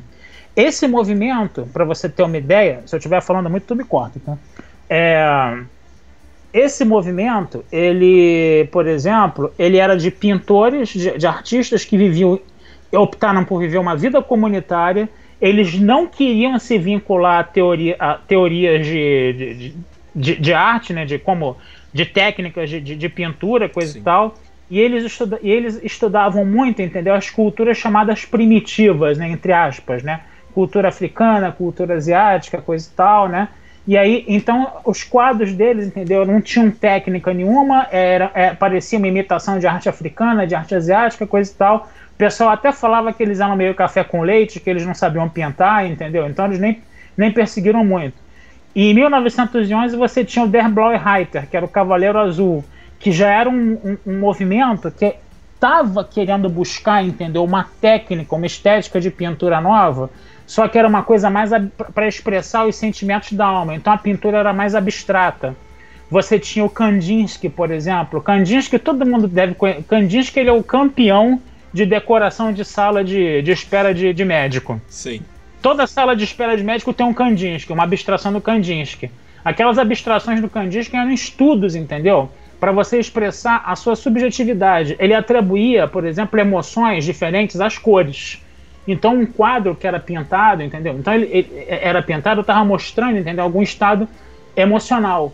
E no Metrópolis você vê esses dois movimentos. Sim. Por exemplo, o Fritz Lang, ele, ele teve uma época da vida dele que ele viajou pela África e pela Ásia. Então, qual é o nome do, do, do prostíbulo de, de Metrópolis? É Yoshiwara, é um nome japonês. Ele já tinha usado esse nome de prostíbulo num filme que ele fez numa versão da Madame Butterfly que ele fez em 19. Na hora que a Maria, lá, a robô, ela começa a dançar lá para aqueles ricos lá, para mostrar, entendeu, como a mulher mecânica parecia uma mulher mesmo, o que que tinha embaixo daquela, da, daquela concha que ela aparece? Um monte de negros assim ajoelhados. Não sei Sim, se você lembra. Percebi, percebi. Então, E o Freder, por exemplo, quando ele tá, quando ele viu a Maria de verdade com o pai e ele desmaiou e começou a ter um monte de alucinações. As alucinações, tá? São esses estados, entendeu? Subjetivos na alma. Tá. Seria uma ligação mais com Der Breuer E toda essa parte mais africana que a gente vê no filme, cara, aquela cena de Oshiwara que aparece aquelas três prostitutas, uma prostituta europeia, uma prostituta asiática e uma prostituta africana então, isso já é uma ligação mais com o Brooker, entendeu? Com a ponte, entendeu? Então, você está vendo que os, eh, o filme, apesar de estar sendo feito numa época que já não é mais considerado expressionismo, por quê? Porque a arte expressionista ela vai surgir em 1919, com, no, cinema, tá? Que eu estou falando, tá? Com o gabinete do Dr. Caligari. O gabinete do Dr. Caligari surge em 1919, logo depois que a Alemanha perdeu a guerra. E aí, de 1919 a 24, foi um período que a Alemanha ficou numa situação econômica terrível, numa instabilidade política terrível, entendeu? E aí os filmes expressionistas eles foram feitos nessa época, que era uma época, entendeu? De muita crise. Mas com a vinda, com a superação da crise inflacionária e com o plano Davis, tá? Em 1924, onde os Estados Unidos deram dinheiro para a Alemanha, a situação política e econômica da Alemanha se estabilizou um pouco. Então, os estudiosos de cinema, tá, da, da, da, da, de épocas mais antigas, né, eles falam que de 1919 a 24 é o período do expressionismo na Alemanha. De 24 em diante, a Alemanha passa por um período de estabilidade. E aí aquela arte expressionista, perdão, aquela arte expressionista, ela não, não mais é, ela não mais vai dar caldo. E aí você entra numa nova tendência artística chamada nova objetividade. Tá? E, e, tá, eu, agora uma coisa que eu queria entender. Por que ele desmaia naquela hora que ele vê a Maria com o pai dele? Porque ele vê a Maria, entendeu? É, ele vê a Maria daquele. Ele vê que a Maria tá. É, vamos Aí, dizer assim. Com, ela, é, pareceu ela tá com o pai. Né? Ela, ela, ela, ela tá fazendo conluio com o pai. E tá com aquela cara de, de, de vilã, de, de, de, pessoa ruim, coisa e tal. E ele ficou traumatizado com aquilo. Ele teve uma. ele teve uma manifestação estática ali, tá? Quando eu falo estática, não é estático, não é, não é, não é estático de carioca, não, tá? É estático com X mesmo, tá? É estática, tá? Não é estática, é estática. Estática por quê? É, estático vem de quê? Vem de êxtase. Ou seja, essa expressão estática, para quem estuda expressionismo, entendeu? São uhum. manifestações, entendeu? Muito violentas emocionais. É. São manifestações que a gente chama de paroxismo. Agora, a nova objetividade, só para eu terminar essa discussão para você, para ficar, ficar claro, é uma arte, entendeu? Que não está mais é, questionando problemas sociais, é uma arte mais conformista. Não é uma arte, é, não é uma arte mais expressionista, porque o expressionismo ele tem que ser dividido em antes da Primeira Guerra Mundial e depois da Primeira Guerra Mundial. Antes da Primeira Guerra Mundial, você tinha uma preocupação maior com esse estado subjetivo, isso na Alemanha, tá? Com esse estado subjetivo do homem, com essa questão individual do, da, dos sentimentos interiores de, de, um ser humano. E era uma arte também mais cosmopolita, era mais aberta a outras vanguardas artísticas da Europa, como o futurismo italiano, por exemplo. Só que depois da Primeira Guerra Mundial, como muitos é, artistas expressionistas morreram nos campos de batalha, o expressionismo deu uma virada. Deixou de ser uma coisa mais cosmopolita, mais aberta aos, aos países do, do exterior, e passou a ser uma arte mais nacionalista e uma arte mais preocupada com questões sociais. Entendeu? Então você vai começar a ter. É, o expressionismo vai começar a, associar, a, se associar muito com movimentos de esquerda, por exemplo. Está havendo a Revolução Russa, né? Então eles estão pensando na criação de um novo homem, entendeu? É, mais espiritualizado, entendeu? É, de você acabar com as injustiças sociais e você vê isso no início de Metrópolis, né? Essa questão social toda abordada no início de Metrópolis, né? Você vê o Freder, o Freder seria uma manifestação expressionista desse novo homem no início do filme, né? Que ele é um cara que está ali, entendeu? Querendo procurar os irmãos dele, coisa e tal. É um cara espiritualizado, é um cara que não tem é, vamos dizer assim, malícia nenhuma, que não está não, não, não tá inteirado das políticas, da, da, questão política, das desigualdades. Então ele é aquele novo homem expressionista né, que está buscando que é, a natureza, é, vamos dizer assim, uma, um novo homem mais uma visão mais espiritualizada de novo homem, que é diferente da visão de novo homem do nazismo, por exemplo, que é um novo homem que está querendo o quê? Que está querendo manter a pureza da raça, que está querendo manter o quê? As tradições da Alemanha, entendeu? As, tradições, as tradições ancestrais da Alemanha. O, o, nazista, o nazismo ele tinha duas vertentes, né? O Hitler, por exemplo, era um cara que sabia que tinha que dialogar mais com os grandes empresários para ter apoio econômico. O Goebbels, por exemplo, que vai ser o futuro ministro da propaganda, era um cara que via com mais desconfiança o capital porque ele achava que o capitalismo e a modernidade podiam fazer o quê? Destruir as tradições alemãs. Destruir esse novo homem alemão baseado, entendeu, nessa tradição alemã, nessa arte neoclássica, que você vê que o nazismo tem muito de arte clássica, né? Sim. Tanto que ele chamava arte expressionista, essa arte expressionista aí de arte degenerada, por exemplo, essa arte mais moderna, mais subjetiva de arte degenerada, né? Então, quando a Maria fala, né, que entre o mediador, que entre a, a, mão, a mão que. A, a, a, mente que planeja, as mãos que constroem, tem que haver um mediador que é o coração. O que, que ela está querendo? Ela está querendo uma conciliação entre capital e trabalho. Que era o que os nazistas queriam. O Goebbels falava: é muito importante que a gente tenha um povo do nosso lado. Entendeu? Isso, isso ele falava. Então, essa conciliação entre capital e trabalho como é que você vai conseguir conciliação entre o patrão que te, entre o patrão que te explora e você que está sendo explorado? Isso não existe. Entendeu? E aí até a Von Harbour é que escreveu isso. Até por isso que o filme ele tem, ele é carregado de elementos religiosos o tempo todo. Não sei se você percebe. É, não, eu percebo. Né? Eles tratam bastante a igreja, os sete pecados. Tem bastante disso no filme no contexto Porque geral, tinha... né? É, porque a ideologia nazista tinha esse flerte, né, com a, com a religião. E é né? bom para entender, assim, para entender o filme, né, é saber exatamente qual era o período que estava passando, né, aquela situação toda, né. Uhum. A gente pode até dar um reflexo para a própria série clássica, né? Quando foi, ela foi feita, que, o que é muito a cara do que estava acontecendo no momento, né? O que o Dini queria para o futuro, né? Que eu acho que é, é, a cara do, do Metrópolis isso também, né? É, para você ter uma ideia, o que, que acontece? É, para você ter uma ideia, o Fritz Lang ele não gostava desse final. Tá. Aquele aperto de mão entre, o, entre o, o, patrão e o empregado no final, não sei se você percebeu, mas foi um aperto de mão relutante pra cacete. Sim, eles não. Tá? É. Ele, a, até a Von Harbour era afiliado ao partido nazista. Eles acabaram se separando por causa disso. Né? Mas o Fritz Lang naquela época ele ainda não tinha maturidade política suficiente para perceber o que estava acontecendo. Ele, na verdade, ele não queria que o Metrópolis terminasse daquele jeito. Ele sabe qual era a solução que ele queria para o filme? Ele queria que a Maria e o Freder entrassem no foguete e fossem para o espaço. Nossa. Você sabia disso? Nossa. Você sabia disso? Não, não sabia. E, em 1929, ele. Mas o problema é que na época o filme já tinha gasto muito dinheiro. Muito, né? né? O orçamento já tinha. E, e aí é, o pessoal o, da produção falou: ó, vai ficar caro demais, assim também não, coisa e tal. Mas depois, em 1929, ele fez um filme chamado A Mulher na Lua, sabia disso? Que teve até consultor científico, uma coisa que Picard, que Discovery não tem. Ele, ele fez um filme em 1929 sobre uma viagem espacial até a Lua, né? E, e, teve consultor científico na época, Caramba. especialista em foguete, dando, dando, dando as dicas de como fazer o filme. Você acredita nisso? Acredito. Não, eu, é, é, engraçado, é engraçado, mas assim, realmente, aquele final, ele, ele ficou muito simbólico, aquele final, né? Eu, eu, eu, particularmente, eu não achei que aquele ia ser o final. Aquele final, posso dizer que me surpreendeu. É um final previsível, mas me surpreendeu. Eu achei que ia acontecer, tipo, catástrofe, assim, desastre, assim, entendeu?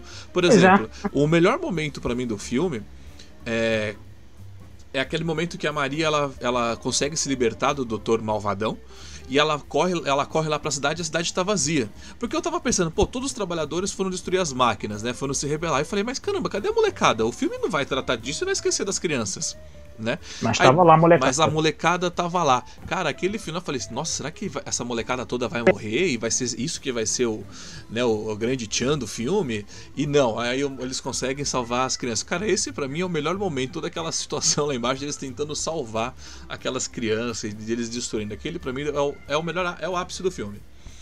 Você, você sabia qual foi a principal dificuldade de gravar aquela cena? Porque o Fritz Lang era muito meticuloso, né? Uhum. Aquela, por exemplo, quando a, a Maria se encontra com o Fred pela primeira vez, ela conversa com ele, dá aquele beijinho no rosto dele, Sim. só aquele pedaço que ele... Cara, eles filmaram aquilo o dia inteiro. Caraca. E o Fritz Lang não tá bom, não tá bom, não tá bom, não tá bom. A sequência das crianças, cara, era aquela cidade inundada. Aí quando ele gritava ação e botava as crianças para correr na água, as crianças estavam correndo na água, cara. Elas estavam felizes da vida. Elas corriam rindo, gritando, ah", coisa e tal, entendeu? Aí ele corta. Vocês têm que mostrar que estão com medo, entendeu? Aí, de novo, aí as crianças ficam. Ah", até as crianças ficar com cara de medo, cara, ele teve que gravar um monte de vezes. Nossa, não, as crianças estavam estavam adorando naquela água toda lá. Eu imagino, mas é tudo, eu, eu, essa cena deve ter dado realmente trabalho fazer, porque aquele ali foi coisa grande, envolveu água, envolveu o cenário, né? Sim, sim. Eu tava uhum. até vendo que o orçamento do filme, se fosse em 2009, tem aqui uma coisa, foi, era de 18 milhões que teriam gastado no filme. Eu sei lá, de repente acho que até mais, mas tudo assim, bem. mas assim, isso de, não, desculpa, isso é euros, 18 milhões de euros tá? Uhum. Então melhorou um pouco, mas com certeza hoje em dia seria muito maior o número. Mas assim, essa parte do filme me impressionou muito de toda, é, toda aquela destruição. Eu fiquei muito preocupado por como eles vão terminar esse filme. Não, né? e, e as crianças, né, elas subiam naquela escada que só toda aquela aquele monte de crianças subiram naquela escada que só tinha espaço para passar um por vez, lembra? Sim. E ainda tinha grade na porta lá em cima. Nas versões antigas do filme, entendeu? Nas versões mutiladas, aquela grade não existia, entendeu? Sim. Aquela eu... grade não foi um elemento que entrou depois. É, eu, eu tava vendo pra filme, gente. eu tava vendo o filme nessa cena eu falei, nossa, bom, ok, tem três adultos, né? O meu que que faz? Um vai liderando, um fica para trás para ver se não tem nenhuma criança sobrando, né? E um fica no meio, né? Aí quando chega a molecada sozinha lá em cima e a porta tá com aquela grade, eu falo, tá vendo? É por isso que tem que sempre ter um adulto liderando. Isso, pois é. Mas, cara, Mas... eu. Eu achei, eu achei essa cena, assim, eu, é, toda essa parte da, dos adultos revelando, coisa, para mim foi a melhor parte do, do filme. E assim, é, e, de tudo, eu acho que assim, o, o filme ele poderia ter sido feito em três partes, né? Podia ter Metrópolis 1, 2 e 3, né? Mas teve, não sei se você percebeu. Não, não, sim, vocês têm o prelúdio, né? O, Gente, é, ah. é, é, porque vocês viram 1990, você nunca viu o filme com intervalo no meio, né? Não, nunca, nunca vi isso, cara. Eu já vi, eu já vi filme com intervalo no meio quando eu era bem criança, cara. Não, que eu, tipo é... assim, o filme ele passa, começa a passar o filme e de repente aparecia bem grande na tela assim, intervalo e as luzes acendiam, cara. A gente tinha 15, é sério, a gente tinha 15 minutos para sair, para ir ao banheiro, para ficar ali no saguão, comprar um doce e depois voltava e o filme continuava. É, é bom. E, me, me, e, e, e, ele tinha essas legendas, né? Intermédio, Furioso, não sei se você percebeu, é, é nos intervalos. São, eram os intervalos para as pessoas saírem. Nossa, achei isso fantástico. E eu, assim, isso. Assim, mas se fosse filme hoje, com certeza daria para fazer o parte 1, parte 2 e parte 3, né? Uhum. Você acha que esse Oi? filme daria para ser ter de trazer esse filme pro tipo um remake desse filme? Cara, é a mesma pergunta que você lá um remake para Blade Runner, lembra? Que todo mundo ficou com, com as coisas lá na mão quando falando que ter um, um remake do Blade Runner, que vai rolar, não vai rolar. Eu gostei do remake do Blade Runner. Claro que não chegou à altura, entendeu? E o Blade Runner foi a mesma coisa, tá? Aquela coisa também daquele filme que não teve muita recepção na época, coisa e tal, que depois virou um cult movie, entendeu? É. Esses filmes têm muito isso, entendeu? Esses filmes viram, ficam cultuados depois. Acontece muito com um filme que não teve uma bilheteria boa na época e depois viram um cult movie, entendeu? Uhum. Eu sei lá, cara, eu, eu, eu não. Uma coisa. Você imaginaria Metrópolis falado? Eu não consigo imaginar Metrópolis falado, cara. Sério? Mas já, eu, eu imaginei. Mas já, teve, mas já teve peça de teatro. Sim. Teve um, teve um anime japonês, que acho que inclusive uma, é, é, meio que uma continuação, que eu nunca vi. Entendeu? Que eu preciso correr atrás disso. Mas tem um anime, um anime japonês que acho que é, trabalha um pouco. Essa, é chamado Metrópolis também. Entendeu? Sim. Mas eu acho que. É porque a gente teve até certa... o Super-Homem Metrópolis também, né? A gente teve o Super-Homem Metrópolis. É, o quadrinho, né? É. Eu, tô, eu tava vendo o filme e falei. É que você. É assim, eu imagino. Eu, é que eu vi as pessoas parecendo que elas estavam falando, entendeu? Então, assim, se o filme fosse falado, acho que eu não me incomodaria. Entendeu? É que ele realmente tra... ele, ele é muito expressivo, o filme, né? Quando você, é, você explicou, é, ele é muito a, expressivo. A gente teria que quebrar esse troço da expressão para botar o diálogo, né? Mas aí é que tá, entendeu? Essa, essa coisa dessa. A, a, coisa do expressionismo, entendeu? Desse. desse dessa, dessa técnica Shrine, né? Que eu falei para você né, que, que, que o cara expressava, entendeu? A, a emoção dele. É, a, a ligação entre, expressioni entre o cinema expressionista e o teatro naquela época era muito forte, entendeu? É. E aí, por exemplo, a, a, iluminação, a coisa do claro escuro, não sei se você percebeu, né? Que o filme ele tem contrastes de claro e escuro. Esse contraste de claros e escuros, eles vêm de onde? Vêm de lá do barroco, que, o barroco que, que eram os duplos, as oposições Sim. que passam do barroco para o romantismo e do romantismo para o expressionismo. Essa coisa da Maria Boazinha e da Maria Má, duplos também. Essa coisa de você ter uma cidade é, linda, desenvolvida, ornamentada e uma cidade dos operários completamente sem graça, completamente mais próxima da nova objetividade, aqueles prédios todos iguaizinhos. Essas oposições, tá? Essa coisa do novo homem que no início é expressionista, no final é um novo homem nazista, né? Que é o Freder, né? Essa coisa de você usar iluminação, por exemplo, tinha um teatro do Max Reinhardt que fazia isso, né? Ele fazia peças de teatro que quando você tinha a, a peça, né? Ele, dá, ele dava iluminação no palco todo. Aí quando você botava é, o personagem principal pensando, falando com ele mesmo, né? Mostrando os sentimentos interiores dele mesmo, o palco todo se apagava e ficava só um cantinho do palco aceso com ele falando. Sim. Então você vê isso no é, é, é, o expressionismo bebeu dessas fontes. Por exemplo, quando eles perguntam lá, os operários perguntam para Maria, onde está o nosso mediador? Aí eles botam a cara no Freder e uma luz iluminando o é, Freder. Isso, é, tipo Jesus é, chegando. Né? Exatamente. Quando o Freder está no relógio, você falou de Jesus agora, quando o Freder está no relógio, pai, essas nove horas nunca vão terminar. É a associação também com, a, com o, o, messianismo, né? Ele é uma figura messiânica, mas já é uma figura messiânica mais a, a, a gosto dos nazistas dele trazer, entendeu? Esse messianismo que traz a que os nazistas também bebiam da fonte, né? A gente sabe, né, que a Igreja Católica te, fez alianças com o nazismo, né? A gente sabe que o Estado do Vaticano foi dado, né, para a Igreja Católica pelo Mussolini. A gente sabe dessas coisas. Então, dentro da ideologia nazista, que alguns dizem que é muito fragmentada, que bebeu de várias fontes, bebeu de Nietzsche, bebeu do neoclassicismo, bebeu da, do catolicismo, entendeu?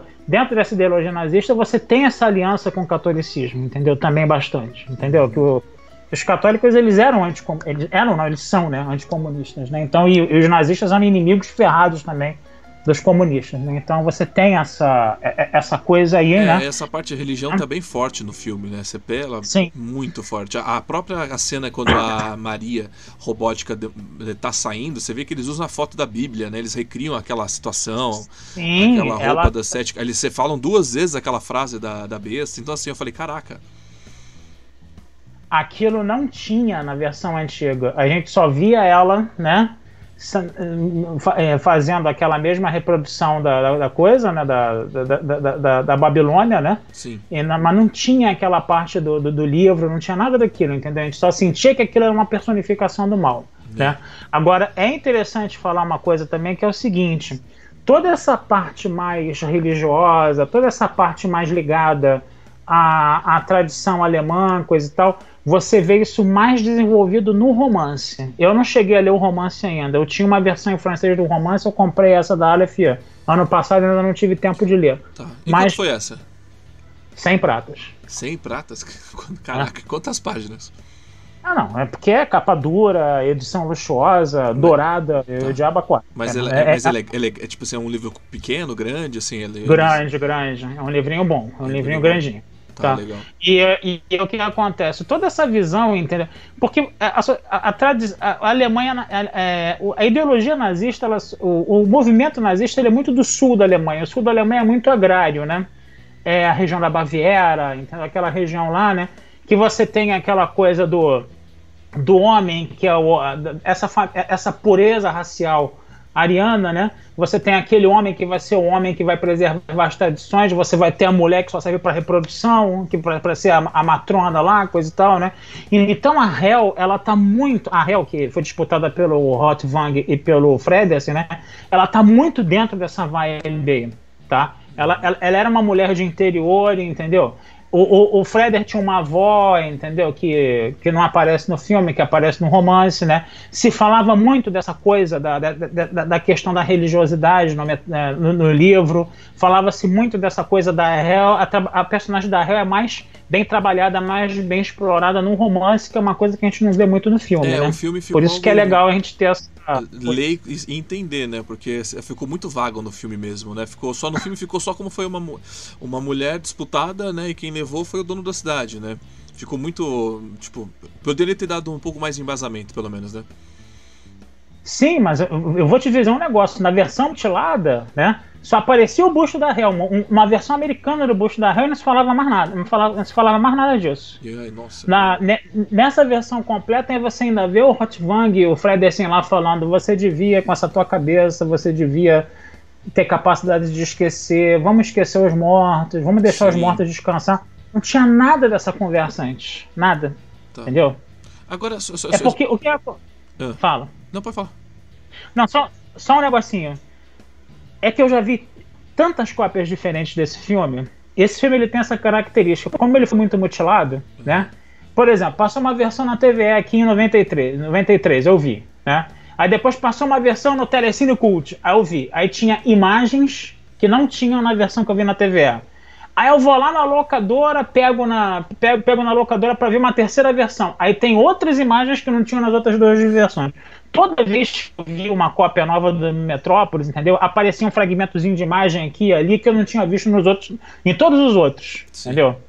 É, isso é interessante a gente perceber, né? Porque como, como, como ele foi sendo montado gradativamente, né? É engraçado ver se a gente vê isso, né? É, Mas fala. Não, não, o que eu ia, não, o que eu ia falar era sobre eu ia perguntar da, da, do gibi que você tem do Super-Homem. Qual que é a interação do Superman dentro, desse, dentro dessa metrópolis? Cara, o, eles estão pegando praticamente a história do Super-Homem mesmo, tá? Sim. E aí o Super-Homem vai ser quem? Vai ser o Freder. Tá. A Lois Lane vai ser a Maria. Tá. O, o pai da o pai do o pai do, do Clark Kent, uhum. o, é, o pai do Clark Kent lá de Smallville mesmo é que vai ser o, o, o John Frederson, né? Tá. O Lex Luthor vai ser o Hot Wang e por aí vai, entendeu? Ah, entendi. entendeu? Ah, tá. Não, só, pra, só pra entender como que, que eles fizeram. E você achou interessante? Você achou bom? Recomenda? Cara, eu já li isso há muito tempo, né? Mas tá. eu achei interessante. Quer dizer, a história tem umas nuances, né? O legal é que a roupa do, do Super-Homem é uma roupa toda. Sim, parece que foi feita, parece que foi feita numa fábrica, né? Ela, a, a, o peito, o S do peito dele é uma chapa de metal que tá pregado Torcida, aqui. Né? O, o, é isso que você falou dos filmes de todas as versões, lembrando que aqui a gente na descrição desse vídeo a gente vai deixar a versão completa, né, a mais completa de todas, né, que eu inclusive a que eu assisti. E vou também, pro, é, depois se você puder me mandar, pra gente deixar a versão também da, de rock, porque essa acho que se bobear eu vou querer ver depois também. Mas essa, só tem, essa de rock só tem um problema, tá? Ela tá com intertítulos em inglês, tá? Ah, não, tudo bem. Sem tá, problema. Tá, só, o único problema é essa, ela não tá. Pelo menos não tá em alemão, né? Porque é. alemão também. Olha, mas vou te falar uma coisa, podia estar tá em chinês, cara. O filme é muito expressivo. Você, a, o pessoal vai conseguir entender o filme. Né? É, é, é um filme muito. Eu gosto muito desse filme, é. mas é, é um filme realmente é um filme que infelizmente ele tem um final antenado com os nazistas, né? Sim. Só, só para contar uma historinha dessa, posso contar mais uma historinha, mais uma historinha do Fritz Lang? Rapidinho, depois a gente vai ler os comentários aqui, tem dois comentários que eu queria ler, mas pode ir. Contar só uma história do Fritz Lang. Então, o Fritz Lang, ele não tinha maturidade política quando ele fez esse filme, mas ele achou o final desse filme falso.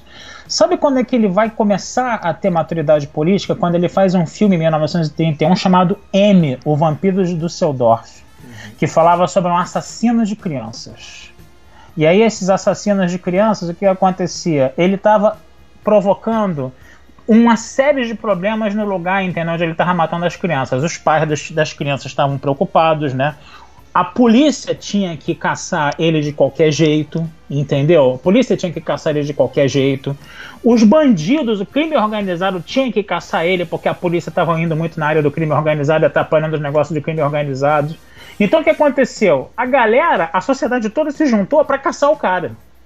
E eles conseguiram caçar o cara, entendeu? Eles conseguiram prender o cara. E quando eles descobriram que era o cara, porque o cara. Foi o primeiro filme falado do Lang. E o assassino ele, ele fazia um assovio. Então o Lang já usou o recurso do cinema falado de forma narrativa, né? Tá. E aí, o que, que, eles fizeram? Eles botaram um M de giz nas costas, entendeu, dele? E a alusão disso, as estrelas de Davi que os nazistas botavam nos judeus, cara, é muito forte, né? E aí então o que acontece? O Fritz Lang ele foi gravar o filme e ele encontrou o estúdio fechado. E aí foi tipo assim, né, um boicote, né, da, ele começou a sofrer ameaça de morte, né, um boicote. Aí, mas por que que você tá, é, aí ele chegou e perguntou pro, pro, pro, porteiro do estúdio, mas por que que eu não tô podendo entrar? Ah, porque estão falando aí que você tá fazendo um filme contra o governo. Ele, não, eu tô fazendo só um filme que, de, de, um cara que mata criança. Ah, o cara, ah, só isso? Só um filme que mata criança? Tá bom, então você pode gravar. Entendeu? Aí ele percebeu.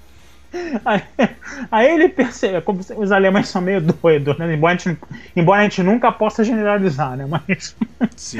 Aí, aí ele chegou e falou assim: naquele dia eu adquiri a minha, a minha maturidade política. Depois ele fez um filme chamado Testamento do Dr. Mabuse, que era a continuação do Dr. Mabuse, o jogador. Dr. Mabuse era um criminoso que hipnotizava as pessoas e fazia as pessoas fazer crime para ele, cometer crimes para ele. E depois as pessoas acho que elas se matavam. Tinha um negócio assim, ele é um cara ruim que nem desgraça. E aí os nazistas de novo, né? Não, esse cara agora tá, entendeu? Fazendo filme contra a gente. Aí vetaram o filme dele, mas ele conseguiu fazer. Nessa brincadeira toda, o que aconteceu? O Hitler e o Goebbels, né, em 1933, quando os nazistas finalmente subiram ao poder, Hitler e o Goebbels chamou o Fritz Lang para conversar. E aí eles chegaram e falaram assim: olha só, a gente gostou muito do Metrópolis, né? Ah, inclusive dizem, né, que tem um campo de, teve um campo de concentração que os judeus tiveram que construir uma escada que ia para lugar nenhum. E os prisioneiros judeus falavam: lembra do Metrópolis? Não está aparecendo essa escada aqui não está aparecendo aquelas que a gente vê no Metrópolis? Pois é, né? Então os nazistas gostam muito desse filme. Então o que acontece? O Hitler e o Goebbels, né? A gente gostou muito do Metal. A gente está chamando você para ser o nosso cineasta oficial do Terceiro Reich, né? Antes da Leni Riefenstahl, né? Aí o Lang olhou para aquilo assim, né? Mas olha só, é, gente, é, eu tenho a ascendência judia, não vai pegar mal não? Aí o Goebbels falou, olha, esse negócio aí de judeu, quem decide quem é judeu ou não é a gente, entendeu? Você pode trabalhar à vontade, coisa e tal. Ele falou, Tá bom, eu vou dar uma resposta para vocês amanhã. Ele saiu, cara, do hashtag, cara. Foi para casa, entendeu? Pegou uma muda de roupas, se enfiou num trem para país e fugiu da Alemanha, cara, na mesma hora. Caraca, cara. Olha, nossa, Larga... que mundo, né, cara? Que, que época. Largar ele. Ah, e até a Von Harbour. Ah, ela já tava lá comunada com os nazistas mesmo, foi fácil largar a mulher. Já tinha, já tinha até largado. Se mandou, cara. Se mandou, fez um filme na França depois fez carreira nos Estados Unidos. Ele tem vários filmes em Hollywood, filmes B, uhum. tá? Mas filmes muito bons, tá? Tem vários filmes muito bons onde ele usa essa coisa dos sonhos, às vezes, dos pesadelos, né? Sim. Você vê um pouco de expressionismo né, nos filmes americanos do Lang também. Né? Cara, Mas... Que história, né, mano? Que época, né, cara? Tem gente que reclama pois que hoje é. tá difícil, né? Vamos lá. Pois é. é. Eu vou ler agora o comentário do pessoal de casa. Se o Carlos quiser abrir aí também e ler algum comentário, pode, pode ler. Se vocês quiserem mandar alguma pergunta pro nosso professor aqui, pra ele responder, é o momento. E quem tá assistindo quiser mandar um oi também para mandar um oi, é, é a hora, é agora. É, Vamos lá, eu vou. Se você quiser ler algum também, pode ficar à vontade, tá, Carlos? Cara, eu já falei demais, cara. Agora você daí. Não, tranquilo. a gente vai agora. Vamos já encaminhar pro final. É, eu trouxe vocês justamente pra gente falar sobre esse filme. Quem não sabe, o Carlos é historiador, professor, e fez a sua, o seu, é, sua tese de mestrado final, não foi? Não, não, é, é. Como é que fala? É. Como é que o pessoal fala? Monografia de fim de curso. Né? Isso, né? para ir o seu. Então ele tem, ele tem propriedade para falar sobre esse filme, né? É, tem muito, o, o Rod colocou que tem muito filme que vale a pena uma releitura, tá? É, eu acho que eu acho que assim, Metrópolis merecia uma releitura desde que não fosse uma releitura lacrativa, né? Acho que isso tem aí uma ver, uma ver com isso, né? O, o Alexandre Ribeiro colocou aqui. O super-homem tem uma referência meio cristão, uma vez que ele é filho do céu adotado por humanos que se torna o salvador da humanidade. Eu acho que o Super-Homem acabou se encaixando bem no personagem mesmo do, do ator principal do filme. Não teve muita dificuldade de você misturar o Super-Homem com Metrópolis, na verdade, né, Carlos? Uhum. Misturar o Super-Homem com Metrópolis, não é que eu tava lendo aqui, o que você falou? Desculpa. Eu acho que no, no, o, o, personagem Super-Homem com o personagem do ator principal do menino salvando lá do filho, não teve muita dificuldade de misturar esses dois personagens. Não, não. Agora não. É, é, é, até um desafio, cara. A gente de repente lê os quadrinhos e, e vê onde o super-homem se aproxima e se afasta disso, é. né? É, o Alexandre também colocou que filme como Metrópolis são óperas cinematográficas, com certeza. Né? E eu, eu assisti vendo o filme com esse, com esse sentimento, sabe? Eu tô vendo uma, uma ópera. Né? E, e, essa versão que você viu é com a trilha sonora, é, é com a música original do filme, tá? Sim. É não é uma coisa que. Não é aquelas versões que você vê aí que nego bota uma musiquinha, entendeu? Qualquer besteira. Eu já vi versão do Metrópolis da Continental, cara, que quando aparecia a morte assim, entendeu? Uhum. Com aquela foice lá, começava a tocar uma música que era uma paródia da música dos Caça-Fantasmas. Eu ficava puto Nossa, com aquilo. Que horrível. é, pois é. O Alexandre Entendeu? também colocou aqui que no final a classificação das pessoas é meramente um ato político, sem preocupações científicas, morais, etc. O Rod... eu, tenho impressão, ah. eu tenho a impressão que esse Alexandre é meu colega lá da. Ah, meu conhece? colega da escola uruguaia aqui. É, que eu, que eu, eu disse que ia fazer a live ah, hoje. É você, Alexandre? Bota aí, bota, escreve aí. Sim, sou eu. o Rod colocou que amo filmes antigos é um olhar, é um tipo de vida que não existe mais. Sim, quando eu me proponho a ver esses filmes uh, antigos, eu me proponho a saber também o que estava acontecendo na época, né? Por isso eu trouxe o Carlos, o que, que qual que era o mundo naquela, qual era a visão daquele mundo, o que, que as pessoas estavam fazendo naquela época, né? E assistir o Metrópolis, cara, me colocou lá atrás, cara, me fez. Eu coloquei aqui uma naftalina do meu lado para sentir aquele cheiro antes, tô brincando, tô brincando. Mas realmente ele transporta a gente tá lá atrás. E o Alexandre colocou sim, sou eu, fã. É, é isso aí, obrigado. É, ele é professor de história também da Escola Uruguaia aqui no Rio. Aqui. Ai, que legal. É meu colega de profissão lá, da, de luta lá. Parabéns aos professores aí de história. Difícil a missão de ensinar as pessoas o que, que aconteceu para não repetir seu animal. pois é, né, cara? Você vê esse, esse filme, esse filme ajuda você a entender tanta coisa do que está acontecendo hoje também, cara. Sim. As coisas se repetem muito. Eu, eu, eu, costumo falar com os meus colegas, né, com o Alexandre, né, com meus colegas professores, né, que a gente está passando por uma situação muito parecida com a República de Weimar, cara, muito parecida. Muito parecida, é, entendeu? Eu. Porque na, naquela época os. Desculpa, só fazer. Não, vou problema. fazer uma observação bem rápida, tá?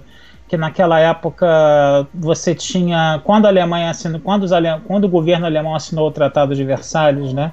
O Tratado de Versalhes ele reduziu o exército alemão, ele fez a Alemanha perder colônias, a Alemanha tinha que pagar uma indenização altíssima, né? Já falei, 137 bilhões de libras esterlinas. Então, muitos grupos, né, na Alemanha, né, culparam o governo, muitos grupos radicais, tanto à direita quanto à esquerda. E aí quando você tinha movimentos assim de tipo assim crimes, né, que esses grupos radicais tanto a esquerda quanto a direita faziam, os grupos à esquerda eram severamente punidos pela justiça, enquanto que os grupos à direita praticamente se passava a mão na cabeça deles. Qual foi o resultado desse? Que disso foi a ascensão dos nazistas ao poder.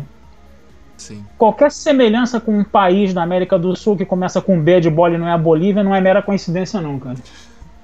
Mas eu não quero ficar falando muito sobre isso. É, vamos parar. Vamos, vamos, é, vamos já encerrar, mas aqui o Rod colocou esse filme é um lembrete do porquê estudar história. É, cara, é aquilo, né? Se você não aprende com, com os erros do passado, você torna repeti-lo, né? Exatamente. E, e, eu não preciso repetir erros de pessoas que já cometeram erros e não deu certo, cara. Vamos estudar, vamos ver qual é a melhor maneira. E a melhor maneira é com a história, né? O que, que foi, o que, que realmente aconteceu, né? E vendo esse filme, eu fico, eu, cara, eu fiquei, eu fiquei realmente impressionado. Eu falei, eu sou formado em administração, eu vi esse filme e falei, cara, como é, a gente não, não. O professor não mandou a gente é, discutir esse filme em aula. Porque é o, meu, é o que está acontecendo no momento. Sabe? Tem, vai, o filme vai fazer quase vai fazer 100 anos. E, e, é o mesmo problema, eu fiquei impressionado. E tá atual, né? E, e tá um filme atual. muito atual, né? É. Tá super atual, né? Então. É uma coisa, uma coisa que incomoda muito é, é, é como as massas ali, né? A, os trabalhadores eles são manipulados, né? Isso é uma outra coisa também que eu poderia falar também do, do expressionismo também, a, as massas humanas ali que, por exemplo, tem pesquisadores que acham que as massas humanas estavam mostrando mais uma sociedade oprimida, né? Uhum. Que eram massas humanas que essa disposição geométrica, né, dessas massas humanas, não sei se você percebeu, que elas eram oprimidas, coisa e tal. E os nazistas beberam muito dessa fonte. Você já viu, por exemplo, o Triunfo da Vontade da Leni Riefenstahl, o discurso do Hitler? que aparece ele discursando para um monte de soldados, e aqueles soldados estão dispostos assim em forma de forma quadrada certinha. Não. Já viu isso? Não, preciso ver. Então você, então você viu o episódio 7. Quando. Ah, sim, sim, o episódio 7 eu vi. Não, ah, agora quando, tá, é quando, é muito, quando, tá. quando, o General Hux estava discursando para aquele monte de, de Stormtrooper lá, que eles iam botar a Estrela da Morte lá para funcionar. Sim. É igualzinho a Triunfo da Vontade aquilo. Tá. Então são massas dispostas de forma geométrica para mostrar a submissão delas, né? Tem pesquisadores que falam que isso, entendeu, é mostra, é, é, se aproxima de uma ideologia conservadora e nazista. Tá. Agora, tem outros pesquisadores, eu só vou terminar isso rapidinho.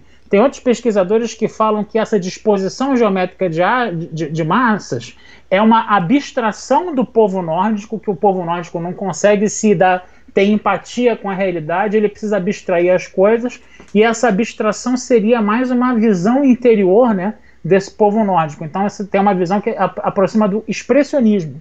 Né? Então, é interessante a gente perceber que, às vezes, você tem duas leituras diferentes, entendeu? De uma mesma coisa. Né? Uma leitura que pode se aproximar do nazismo, outra leitura que pode se aproximar do expressionismo, né? É como diz o nosso amigo Fernando, né? Todo mundo tem a sua opinião, né? Sim, e essa cena de Star Wars que você falou, eu achei que ficou até um pouco pesada para Star Wars, sabia? É, ter colocado isso do jeito que foi colocado no filme, eu falei, nossa, gente, vocês pegaram um pouco pesado. Não precisava de tanto, assim. Eu, eu sabia qual era a referência, agora eu, eu vou até rever para aprender. Triunfo um da vontade da linha Riefenstahl. Mas olha uhum. que eu vi aquilo no Star Wars, eu falei, nossa, acho que pegou um pouco pesado. E pra, antes de finalizar, o Rod também colocou aqui que esse filme lembra é, tempos modernos do Chaplin, né? Basicamente falam a mesma coisa.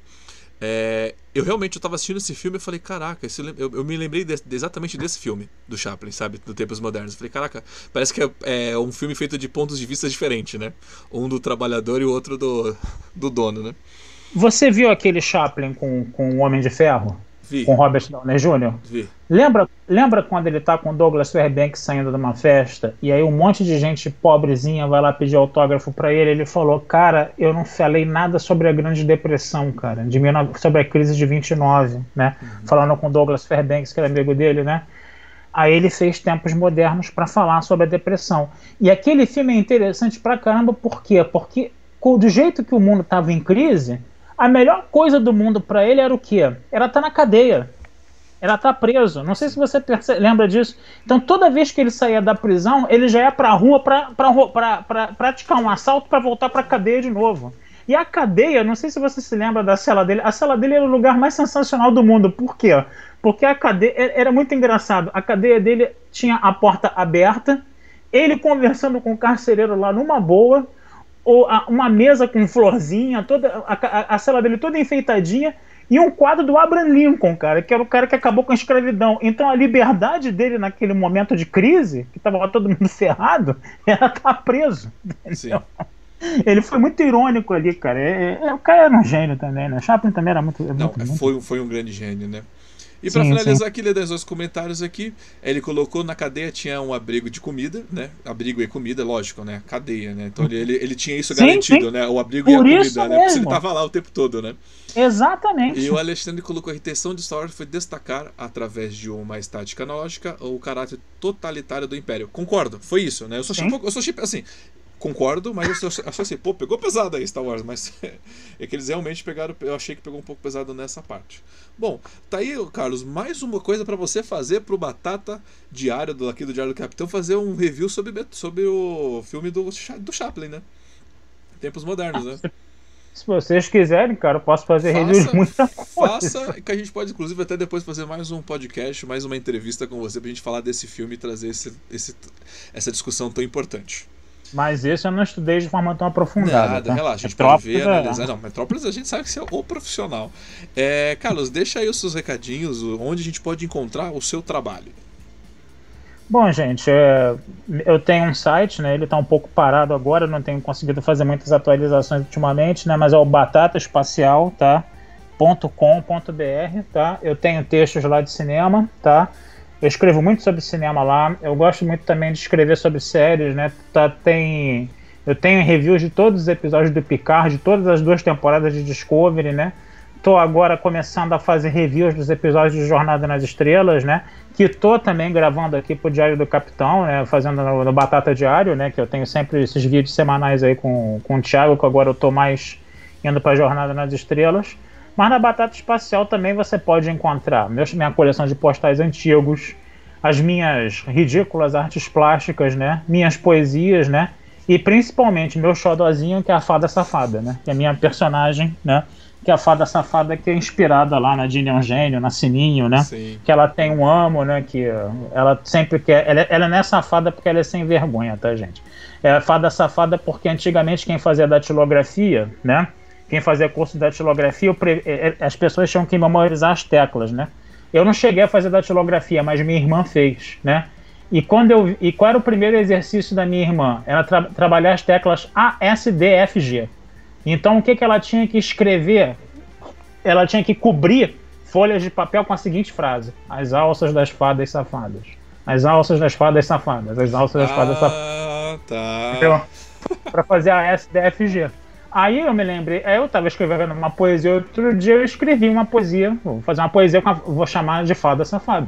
É uma fada, é uma menina pequenininha que tem asas de lavadeira, né, de libélula, né, que aqui no Rio a gente chama de lavadeira, né, e ela quer espalhar amor pelo mundo. A safadeza dela é espalhar amor pelo mundo, acabar com as guerras, entendeu? Só que ela tem um amo.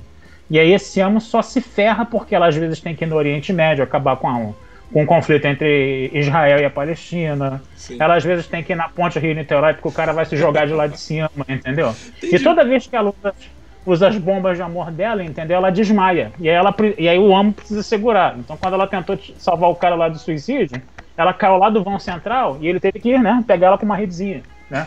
Então ele tinha que levar, entendeu? Então tem todas essas coisas aí. Ela, uma vez ela foi na prom numa promoção no supermercado, que aqui no Rio, no Rio tem o supermercado Guanabara, que quando tem promoção em inferno, todo mundo se mata lá dentro, né? Aí ele foi comprar Nutella, né? Pra, pra, o amo foi comprar Nutella. Aí um monte de velha começou a bater nele, entendeu? Então o que, que a fada safada teve que fazer? Ela teve que ir na seção de, de produtos infantis e tirar os unicórnios da pasta de dente para os unicórnios lamberem a cara das pessoas para as pessoas pararem de bater nele, entendeu? Então tem umas coisas assim, entendeu? Bacana. É só... E não pode deixar de esquecer que também tem review seu do, do Oscar de 2000 Sim. Né? Do último Oscar. Oscar. 2020, no Diário do Capitão tem uns 15, 16 filmes aí, vídeos de 15, 16 filmes aí, tá? que eu também botei lá também a falei um pouco da festa do Oscar, né? Também no, isso no, no, aqui no Diário do Capitão, tá, gente? Na, na sessão Batata Diário, tá? Então é isso aí, gente. Divirtam-se aí, tá? Espero que tá? É isso aí, Carlos. Muito obrigado aí pela parceria de sempre. Obrigado por ter vindo falar de Metrópolis aqui comigo hoje. Era algo que eu queria eu ter feito há muito tempo e eu quero fazer isso com mais filmes cults, né? Voltar a falar de mais filmes cults trazer, porque eu acho que é importante, é válido e muita gente gosta e muita gente pede, né? Como muita gente colocou aqui nos comentários, como de outros filmes que eu já fiz. Então, senhoras e senhores, eu quero agradecer a presença de todos vocês que estiveram aqui com a gente hoje. Lembrando que vocês podem sempre mandar sugestões, comente aqui embaixo para a gente conversar depois também sobre isso. Lembrando que esse podcast é gravado toda quarta-feira, às 20 horas, aqui sempre com sistemas diferentes de Star Trek, né? A gente está fugindo de Jornada nas Estrelas para expandir o nosso leque e falar do que a gente também gosta, né? É isso, um muito obrigado, até a próxima e engage!